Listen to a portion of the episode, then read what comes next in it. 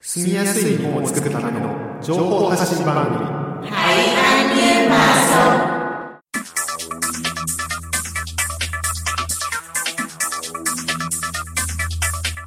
Never forget the Great Hanshin Earthquake, January 17th, 1995. From Nagata FM. FM. 皆さん、こんにちは。 今回は、ベトナム夢神戸のアイントゥーと高谷が、日本に暮らすベトナム人に役立つ情報をお伝えします。 Xin chào quý vị và các bạn. Anh Thư và Takaya của Việt Nam yêu mến Kobe xin được tiếp tục chia sẻ những thông tin hữu ích cho người Việt hiện đang sinh sống tại Nhật Bản trong chương trình ngày hôm nay. 前回、2021年7月、第2回目の番組は、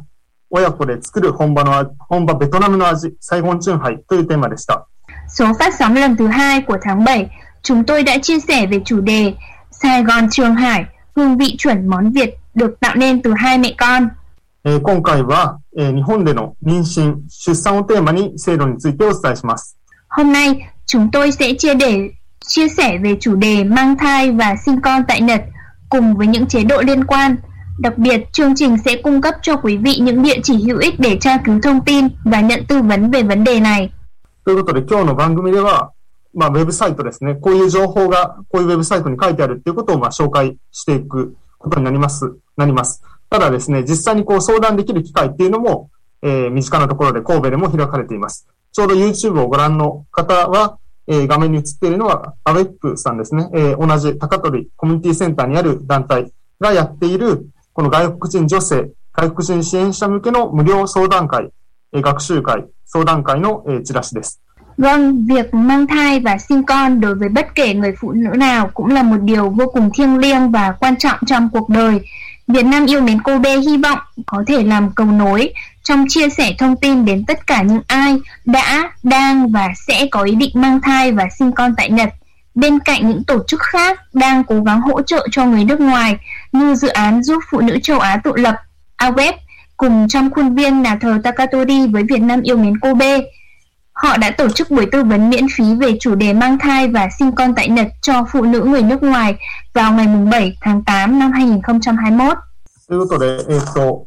母子保険法というものがありまして、その法律では国籍とか在留資格に関係なく、日本で妊娠しているすべての女性に、まあ、適用される、そういう法律があります。そのため、えー妊娠が、えー在留資格のない非正規滞在者の方が、えー妊娠したとしても、 通常の手続きや対応を行うことになっています。例えば、えー母子手帳を取得していない場合があれば、そういった方と、まあ、お医者さんですね、病院の方がこう相談して、えー自治体、その、神戸の市役所、区役所とかこう連絡を行ったりするわけですね。そんな感じで、えっ、と、在留資格がないっていう方も、えー母子健康手帳っていうものがもらえたり、あとは入院助成を受けたりすることができます。Theo luật bảo vệ sức khỏe bà mẹ trẻ em được áp dụng cho mọi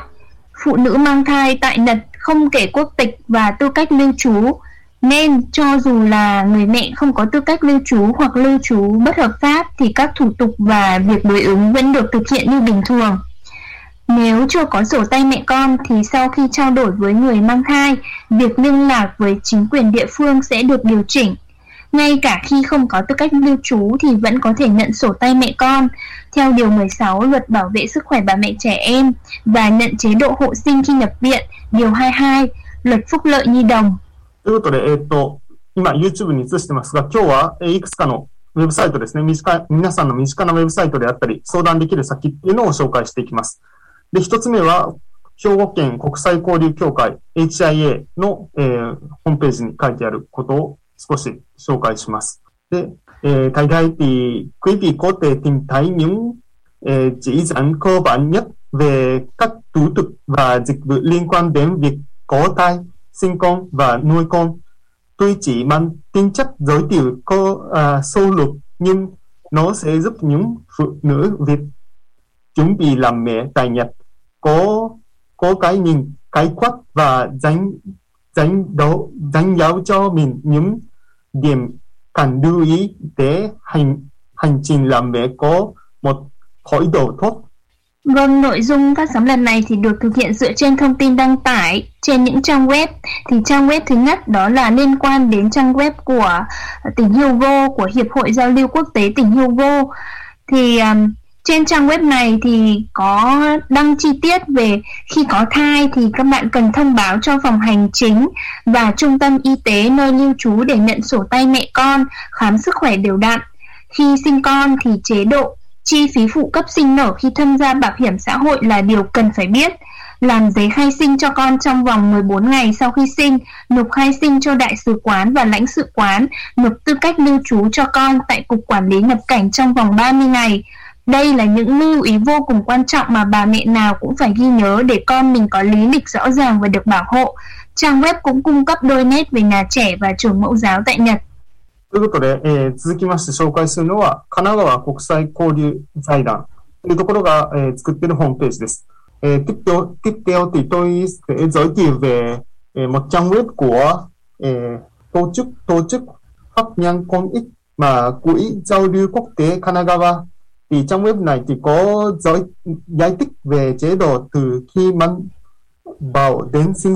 はい。ということで、このホームページはですね、妊娠してから出産までの制度の説明がされていて、え、外国人住民のための子育てチャートという、まあ、ホームページがあります。そこには動画でもいくつか、え、紹介がされています。まあ、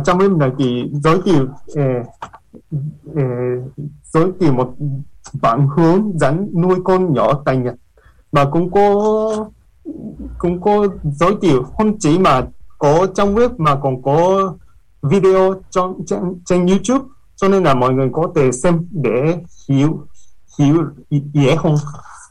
そうですね。えっ、と、外国人住民のための子育てチャート、えーtrên bản hướng dẫn nuôi con nhỏ tại Nhật thì có giới thiệu bốn bước ですね。えーtrang thông tin này giải thích rất chi tiết bốn bước lớn trong hành trình làm mẹ. Bước một là bước một là chuẩn bị làm mẹ. Bước hai là sau khi sinh. Bước ba là chăm sóc sức khỏe mẹ và bé. Bước bốn là cho những bước đi đồ đồ đời của trẻ từ gia đình ra môi trường bên ngoài. À, ngoài ra thì có bản video trên YouTube để quý vị có thể tham khảo qua hình ảnh. Các bà mẹ phải biết rằng là mình sẽ được hỗ trợ một khoản tiền sinh nở là 42 vạn yên chỉ khi có bảo hiểm y tế. Với trung bình viện phí sinh con ở Nhật là 50 vạn yên thì số tiền hỗ trợ này sẽ giảm bớt đi gánh nặng tài chính cho gia đình rất nhiều. Thêm vào đó là một số thông tin về khám sức khỏe định kỳ, tiêm chủng cho trẻ, hỗ trợ chi phí y tế cho trẻ em như là Shoni Y Điều Jose, trợ cấp nhi đồng, Jido TAT và hướng dẫn cần thiết khi gửi trẻ đi lớp và nhập tiểu học, vân vân. では続きまして、技能実習生であったり留学生の方が妊娠、出産する場合の情報です。Mà tiếp theo là những thông tin về mang thai và sinh con đối với thực tập sinh kỹ năng và du học sinh。はい。それはですね、えっ、と、 ホムスタカ、外国人と共に生きる会のホームページで詳しく紹介されています。Thông tin này thì giới thiệu trong với người ngoài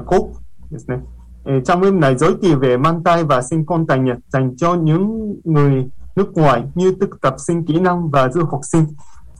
Và vâng. Đây là chuyên trang về việc mang thai và sinh con tại Nhật cho người nước ngoài, đặt trọng tâm vào các đối tượng như thực tập sinh kỹ năng và du học sinh đang sinh sống và làm việc tại tỉnh Kumamoto nói riêng và Nhật nói chung.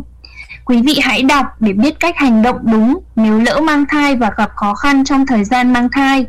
Bên cạnh trang web thì cổng thông tin như Facebook và địa chỉ liên lạc nhận tư vấn cũng được thiết lập nhằm hỗ trợ dễ dàng hơn. Sau đây là một số ví dụ về câu hỏi và trả lời chi tiết trên trang web được tổng hợp bằng tiếng Việt. えー例えばですね、妊娠したかもしれません。どうしたらいいですか Thì tôi nghĩ là tôi có thể, à, tôi có thể đã đang mang thai, tôi nên làm gì? えー次の質問が、日本で出産するにはいくらかかりますか Chi phí sinh con ở Nhật Bản là bao nhiêu? Thì anh Tư có Vâng, Ừ. ừ. Ví dụ là đối với ờ, câu trả lời cho câu hỏi chi phí sinh con ở Nhật là bao nhiêu thì trên trang web đã đăng tải câu trả lời như sau.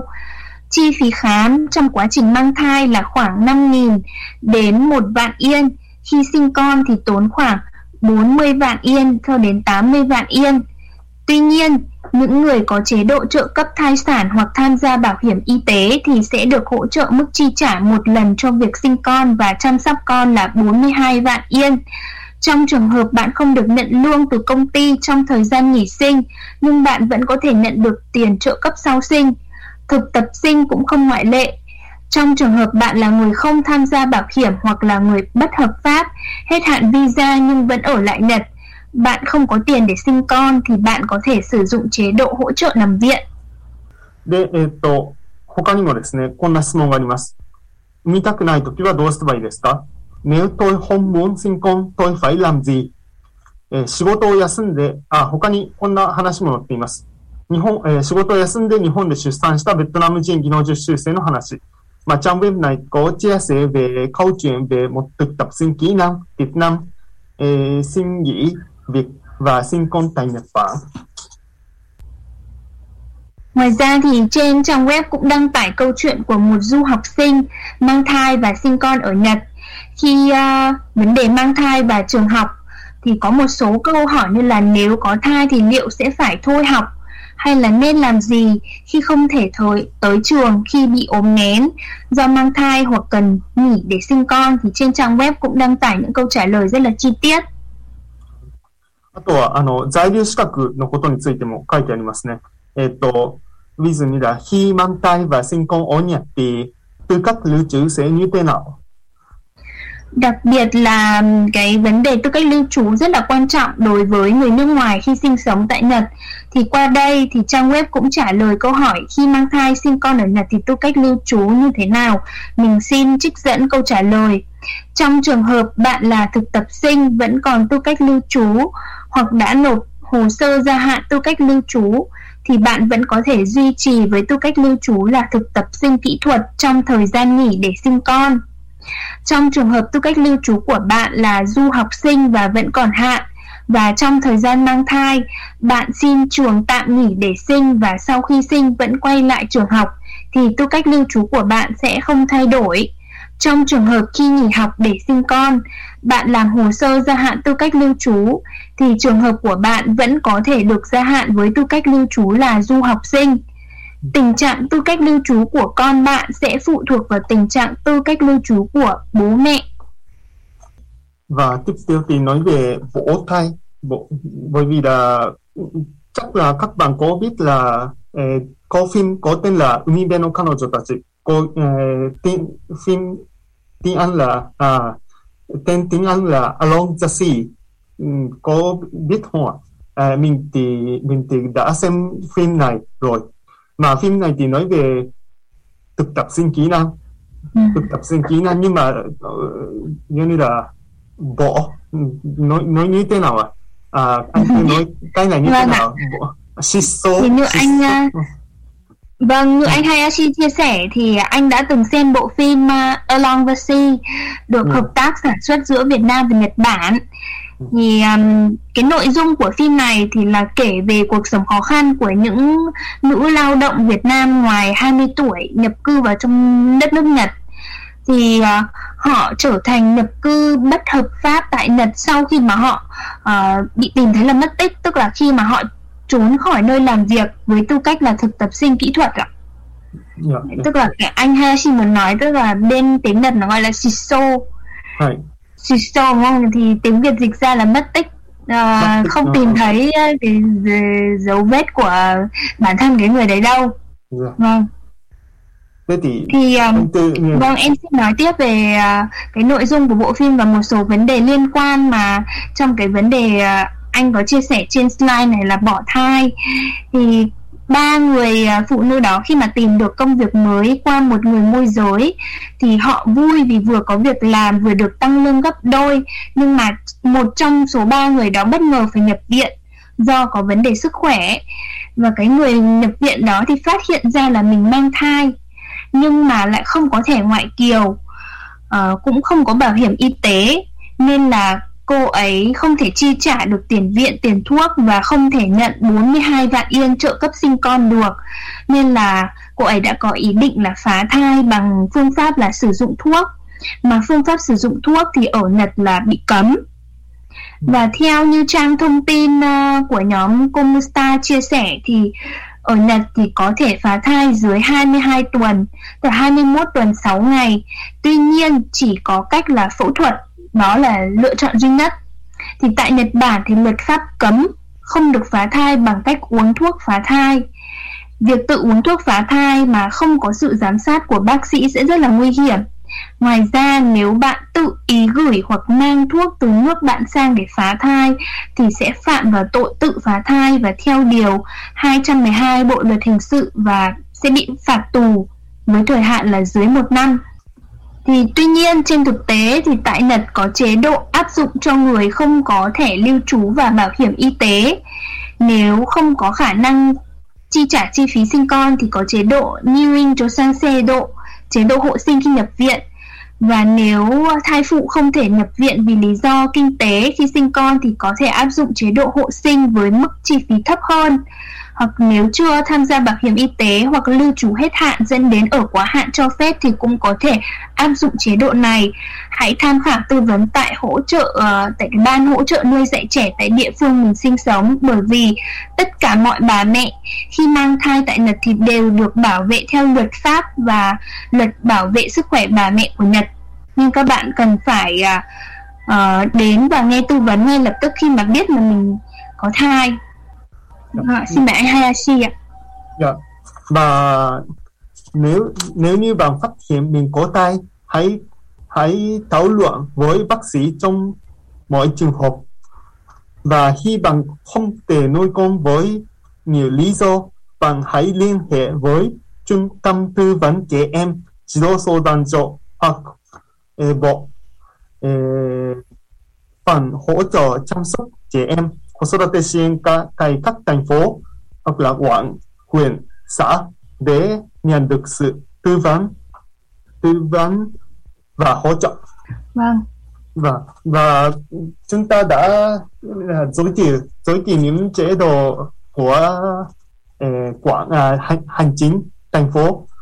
Cô nhớ không ạ? À? Chắc là anh tư cũng giới thiệu về những chế độ vâng. cái này. Ừ. Đúng rồi ạ, thì uh, tháng 3 năm 2021 năm nay thì uh, Việt Nam Nhiều Mến Kobe thì cũng hợp tác với cả bên uh, thành phố Kobe để thực hiện những cái chương trình về chế độ hành chính, trong đó có chế độ bảo hiểm y tế, bảo hiểm y tế quốc dân. Thì trên slide này quý vị cũng có thể nhìn thấy là anh Hayashi đang trình chiếu cho chúng ta những cái chi tiết cơ bản về bảo hiểm y tế quốc dân thì uh, trong đó thì chi phí y tế dù có cao thì nhưng mà cũng có giới hạn đóng tối đa và một số những cái lưu ý về giấy chứng nhận áp dụng mức đóng tối đa về chi phí điều trị cao nên là rất mong quý vị có thể uh, uh, tìm thấy những thông tin uh, hữu ích cho mình trong những chương trình mà chúng tôi đã phát sóng. Ừ. Và chỗ này quan trọng nhất là eh, xin xê nếu là don cái này là quan trọng bởi vì là nếu mà không có xin xe không có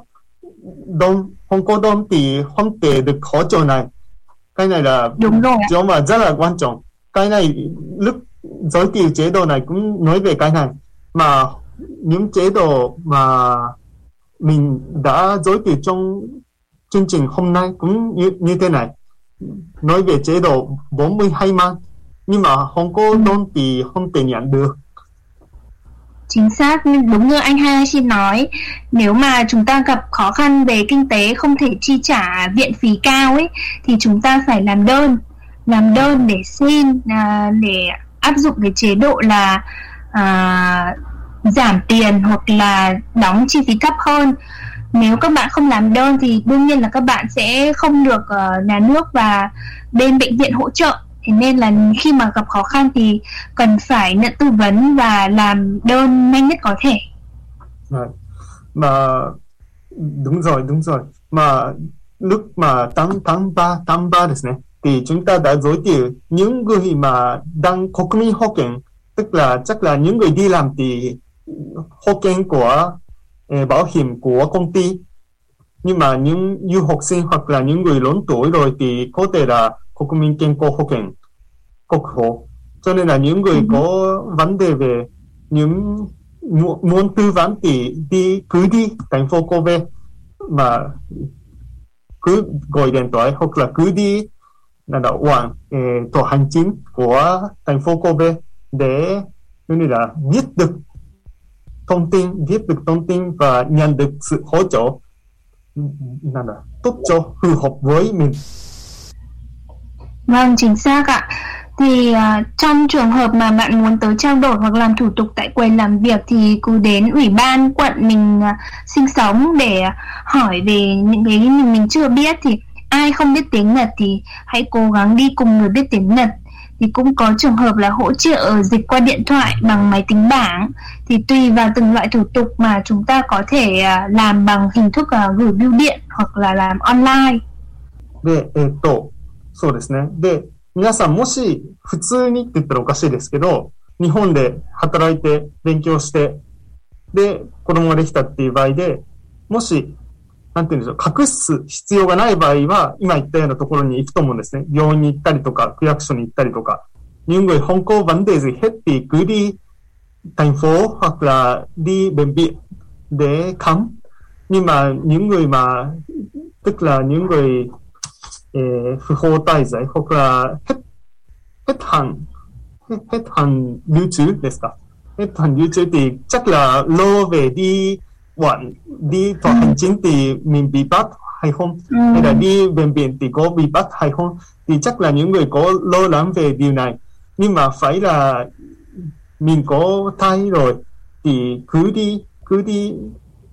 làm đó tòa hành chính ừ. hoặc là bệnh viện mà những à. những người mà có lo lắng về điều đó thì cứ, cũng có thể là đi tư vấn với NPO tức là Việt Nam yêu mình có về cũng có thể là chỗ mà được mọi người có thể đi tư vấn. Thứ nhất rồi mình cũng mình cũng sẽ suy nghĩ cách để tốt cho các các, các quý vị. Anh đúng rồi ạ thì uh, em hiểu em hiểu. Tức ừ. là những người mà có vấn đề về tư cách lưu trú hoặc là lưu trú bất hợp pháp thì người ta thường sợ là khi mà mình đến những chỗ như tòa hành chính quận hành chính địa phương thì mình sẽ bị uh, bắt lại hoặc là uh, bị phạt gì đó. Nhưng mà nếu những bà mẹ nào mà đang ở trong tình trạng là lưu trú bất hợp pháp hoặc là có vấn đề về tư cách lưu trú mà mang thai thì mọi người đừng sợ gì cả. Mọi người phải uh, đến đấy để nghe tư vấn và để được uh, hỗ trợ một cách uh, dễ dàng và toàn diện nhất. Bởi vì là um, tất cả mọi bà mẹ ở trên nước Nhật mà mang thai thì đều được bảo hộ đều được bảo vệ nên mọi người đừng sợ gì cả. Hoặc nếu mà không uh, có đủ dũng cảm để đến những chỗ uh, hành chính quận hành chính địa phương thì cứ liên lạc với những tổ chức uh, NPO ví dụ như là Việt Nam yêu mến cô B hoặc là trong uh, những cái tổ chức khác mà đang hỗ trợ người nước ngoài chẳng hạn. Ừ. Dạ đúng rồi. Mà cũng có những người như là như hôm nay chúng ta đã giới thiệu mà là như là hành chính thì có chế độ để hỗ trợ mọi người để hỗ trợ mọi người gặp khó khăn cho nên là mọi người có thấm lòng của nhân đạo cái này đúng không ạ ừ. mọi người muốn giúp đỡ cho nên là phải là cứ liên lạc với NPO văn phòng của Việt Nam Nhân quyền Kobe hoặc là cứ liên lạc với eh, tòa hành chính cái này là rất là tốt nhất mọi người giống như là trong chính phủ cũng là giống như là đừng sợ tòa hành chính ってことですかね。Ừ. Vâng đúng rồi ạ. Thì uh, con người với người thì chúng ta vẫn giúp nhau để tạo nên một xã hội dễ sống mà. Nên là khi mà chúng ta gặp bất kỳ khó khăn nào trong cuộc sống thì chúng ta phải uh, hỏi han tìm sự giúp đỡ từ những người xung quanh từ những người mà có kiến thức và làm đúng luật để giúp đỡ mình chứ uh, không được tự ý mà thực hiện những cái hành động uh, sai trái để về sau mà gây ra cái hậu quả nghiêm trọng hơn hỏi những cái tổ chức NPO như Việt Nam Nhiều Miền Kobe hoặc là đến hành chính quận để hỏi và nghe tư vấn là những cái uh, cách làm đúng đắn nhất và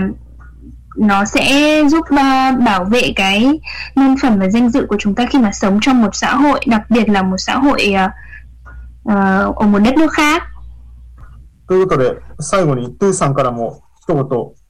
感想といいますか、このテーマを扱ってみた、あの、まとめをお願いしたいと思います。 Vâng ạ, thì à, hôm nay thì mình cũng xin chia sẻ cảm nghĩ của mình về chủ đề mang thai và sinh con tại Nhật. Thì mình thực ra mình vẫn